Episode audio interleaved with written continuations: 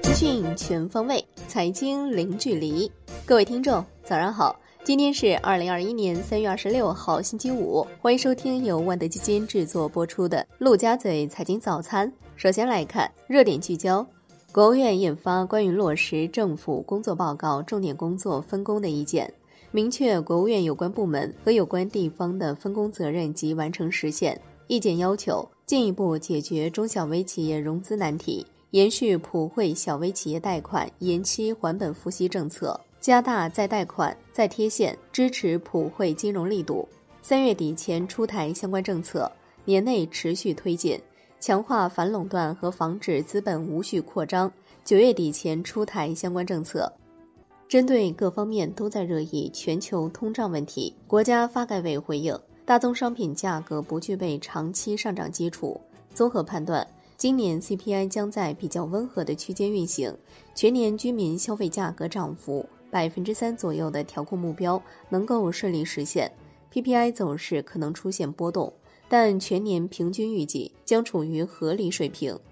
央行货币政策委员会一季度例会指出，稳健的货币政策要灵活精准、合理适度，把握好政策适度效。保持流动性合理充裕，保持货币供应量和社会融资规模增速同名义经济增速基本匹配，保持宏观杠杆率基本稳定，健全市场化利率形成和传导机制，完善央行政策利率体系，继续释放改革促进降低贷款利率的潜力，优化存款利率监管，推动实际贷款利率进一步降低。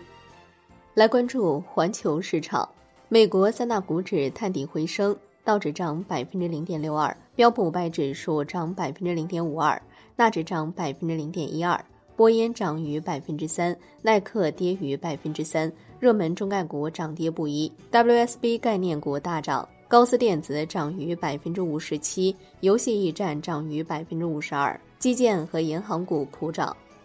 宏观方面，二十八部门印发加快培育新型消费实施方案。部署培育壮大零售新业态，积极发展互联网加医疗健康等二十四项工作方案提出，加快数字人民币试点推广，优先选择部分新型消费活跃的城市进行试点，着力提高金融运行效率，降低金融交易成本。央行公开市场周四开展一百亿元七天期逆回购操作，完全对冲到期量。资金面略收敛，Shiba 隔夜品种上行二十点七个基点，报百分之二点零二九，七天期上行二十点二个基点，报百分之二点一九四。来关注国内股市，A 股缩量整理，碳中和概念大幅回调，中采节能、深圳能源等跌停，化纤、服装纺织板块走强，美邦服饰等涨停。上证指数收跌百分之零点二一，深成指收涨百分之零点二一。创业板指涨百分之零点八一，科创五零跌百分之零点一四，万德全 A 跌百分之零点零六，两市成交额六千七百六十亿元，创年内新低。北向资金净买入二十七点四九亿元，白酒股遭受追捧，五粮液或净买入四点八亿元居首，京东方 A 遭净卖出三点七三亿元最多。香港恒生指数收跌百分之零点零七，恒生科技指数跌百分之一点二。百度跌近百分之十，腾讯跌近百分之三，中资地产股集体下挫，国货品牌股价大涨，李宁涨近百分之十一，安踏涨超百分之八，大市成交两千零五亿港元，南向资金净卖出十五点六七亿港元，美团遭净卖出二十一点八三亿港元居首，中国移动或净买入四点一五亿港元最多，上交所完成公募 REITs 规则项目技术准备。中证报称，首批或推荐的五个基础设施公募 REITs 试点项目等待注册，相关项目管理人包括浙商证券资管、国金基金、前海开源基金等。五个项目中，部分项目有财务顾问参与。上交所一季报预约披露时间表出炉，高能环境拔得头筹，将于四月九号率先披露一季报。金融方面，央行要求。构建金融有效支持实体经济的体制机制，完善金融支持创新体系，围绕创新链和产业链打造资金链，形成金融科技和产业良性循环和三角互动，引导金融机构增加制造业中长期贷款，努力做到金融对民营企业支持与民营企业对经济社会发展贡献相适应，支持区域协调发展，以促进实现碳达峰、碳中和为目标，完善绿色金融体系。楼市方面，南昌市房地产新政文件将收回，其中有的条款与稳地价、稳房价、稳预期要求不符。江西省政府责令南昌市立即纠正，消除负面影响，确保市场稳定。住建部即日已派出督导组赴南昌市现场督导。产业方面，五部门发文要求加大金融支持力度。促进风电和光伏发电等行业健康有序发展。金融机构按照商业化原则与可再生能源企业协商展期或续贷。交通运输部的消息：今年清明节假期，全国收费公路将继续免收小型客车通行费，具体免费时段从四月三号零时至五号二十四时。海外方面，美联储主席鲍威尔表示。随着经济好转，将逐步减少所购买的美国国债和抵押贷款支持证券数量，并在经济几乎完全恢复之时撤回在紧急时期提供的支持。美联储副主席克拉里达预计，通胀率将在今年暂时超过百分之二，实际的失业率接近百分之十。预计今年全球经济将同步复苏。生产力的增长可以带来工资增长，而不会产生不必要的通胀。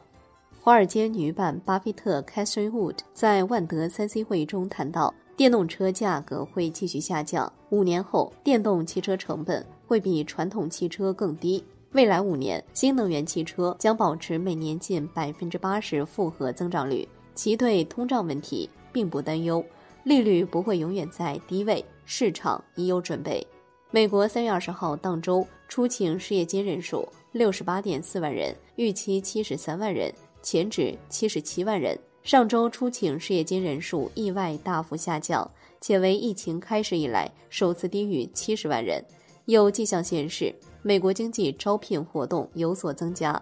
来关注国际股市，美国证交会对特殊目的收购公司 IPO 热潮展开调查。要求华尔街各投行提供关于 SPAC 或相关交易信息。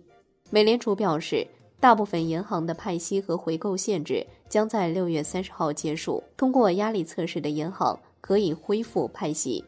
飞利浦宣布将其家用电器业务出售给知名投资公司高瓴，交易金额约为三十七亿欧元。